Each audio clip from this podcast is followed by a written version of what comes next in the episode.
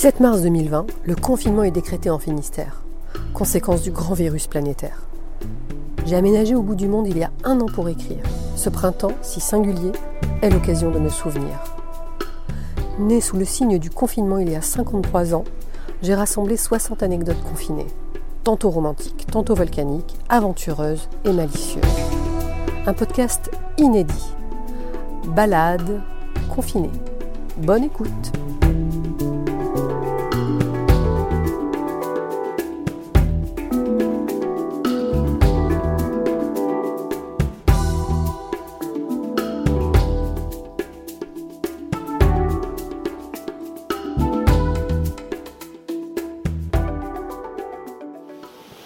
Épisode 4.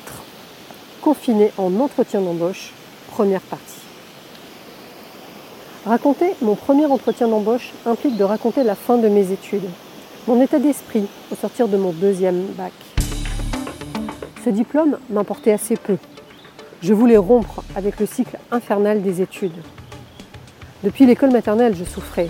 J'avais connu la règle en fer sur le bout des doigts, les tours de cours d'école avec un bonnet d'âne, seul, les piquets, les convocations, et j'en passe. Trop bavarde, trop agitée, trop rêveuse, pas assez concentrée, pas assez studieuse, pas assez docile. J'étais trop ou pas assez. La vérité, je m'ennuyais ferme. Un état qui m'avait accompagné jusqu'à mon deuxième bac. Le premier, j'avais décroché le maximum de points permettant l'accès au deuxième tour. 44 en section B, économie. Quand la sentence était tombée, redoublement, autant dire que j'avais décidé d'aller le moins possible en cours. Par conséquent, il y avait très peu de chances que je réussisse mon deuxième bac. Mes parents insistaient cependant, fermés comme la porte d'un pénitencier. Passe ton bac d'abord, insistait-il. Tu dois avoir ton bac avec mention si tu veux devenir quelqu'un, si tu veux faire médecine. Tu vas pas rester une hippie toute ta vie.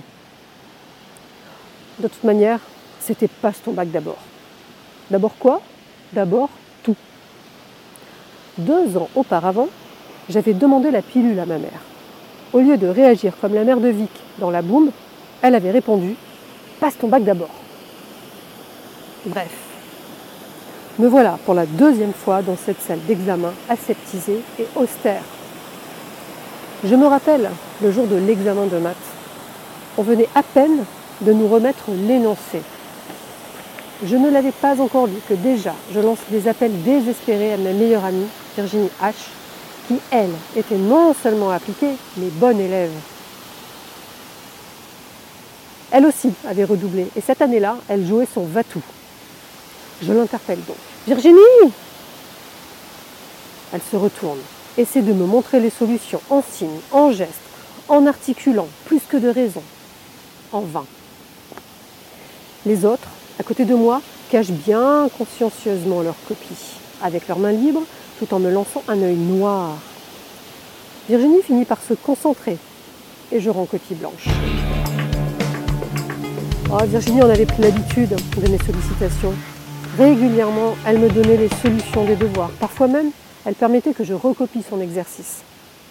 Perfectionniste, je m'attachais à y glisser deux ou trois erreurs.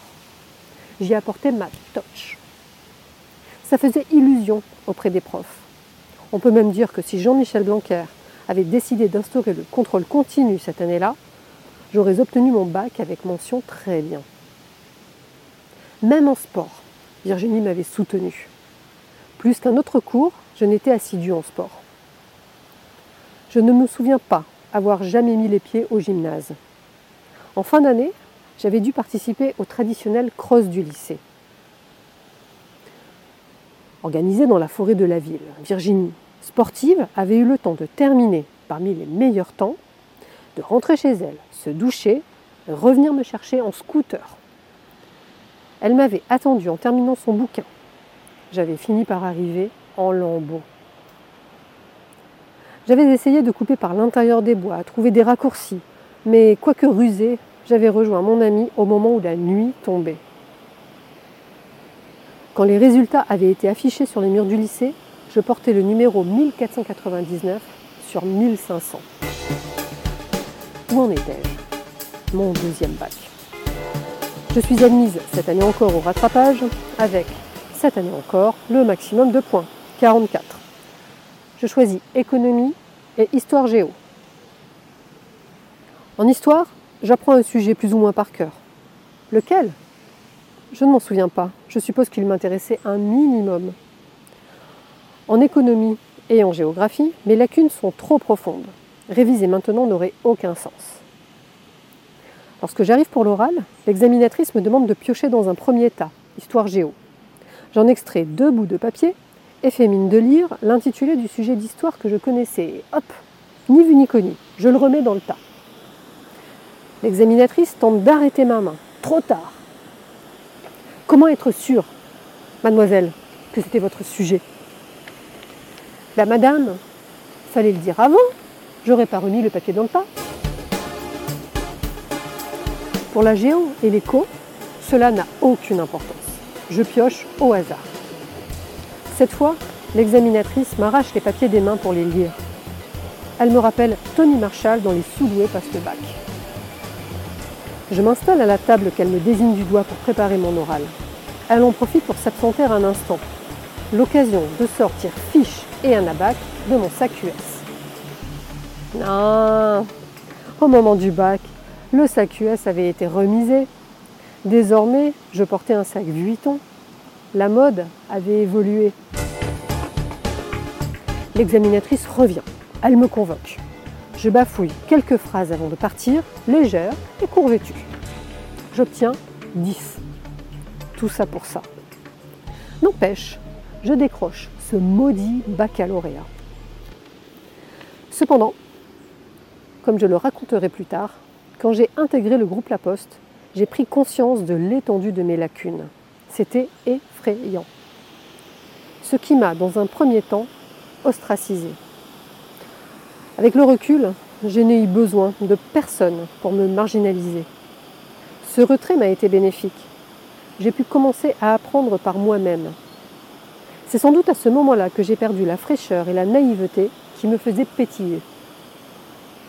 Si les profs et le système éducatif n'avaient pas réussi à me convaincre, ils avaient cependant éveillé ma curiosité et l'idée de s'en sortir la tête haute, quel que soit l'itinéraire emprunté.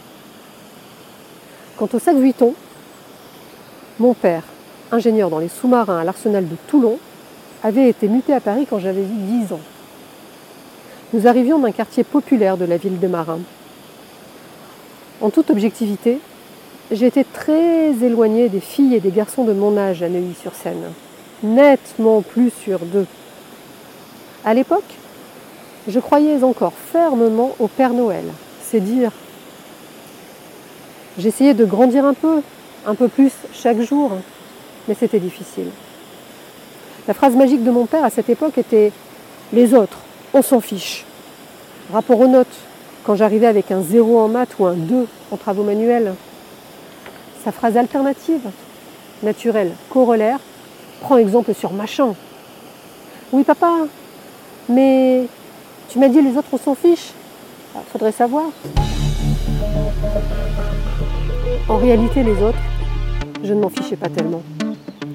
Je voulais être comme eux, incluse, mûre, leur ressembler.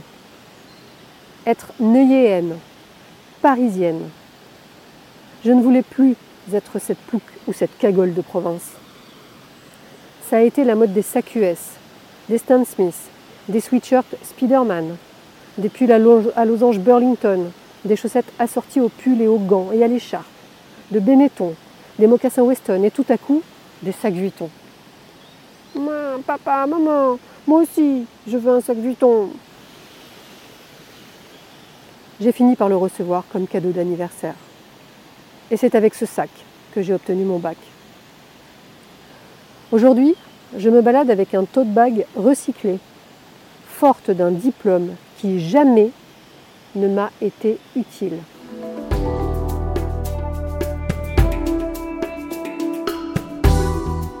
Balade confinée est une création originale de Isabelle Kevorkian, musique et arrangement par Emmanuel Dupuis.